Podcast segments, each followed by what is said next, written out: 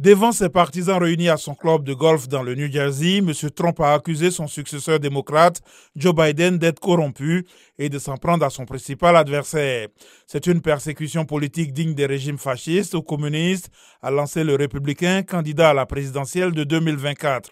Il a plaidé non coupable mardi devant le tribunal fédéral de Miami, qu'il a convoqué dans le cadre de son inculpation pour des faits relatifs à sa gestion de documents classés confidentiels et obstruction de la justice. S'ouvre désormais pour lui un nouveau feuilleton judiciaire alors qu'il mène campagne pour la primaire républicaine en vue de la présidentielle de 2024.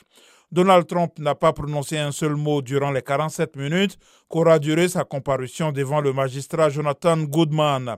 Il a été inculpé de 37 chefs d'accusation dans l'enquête sur sa gestion de documents confidentiels du gouvernement américain retrouvé l'an dernier à son domicile floridien.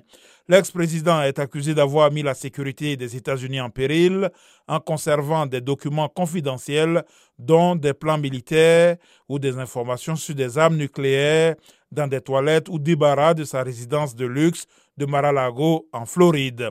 Il lui est également reproché d'avoir refusé de restituer ses documents malgré des injonctions judiciaires, ce qui lui vaut d'être inculpé pour rétention illégale d'informations portant sur la sécurité nationale, mais aussi l'entrave à la justice et faux témoignages, accusation que Donald Trump qualifie de politisation de la justice.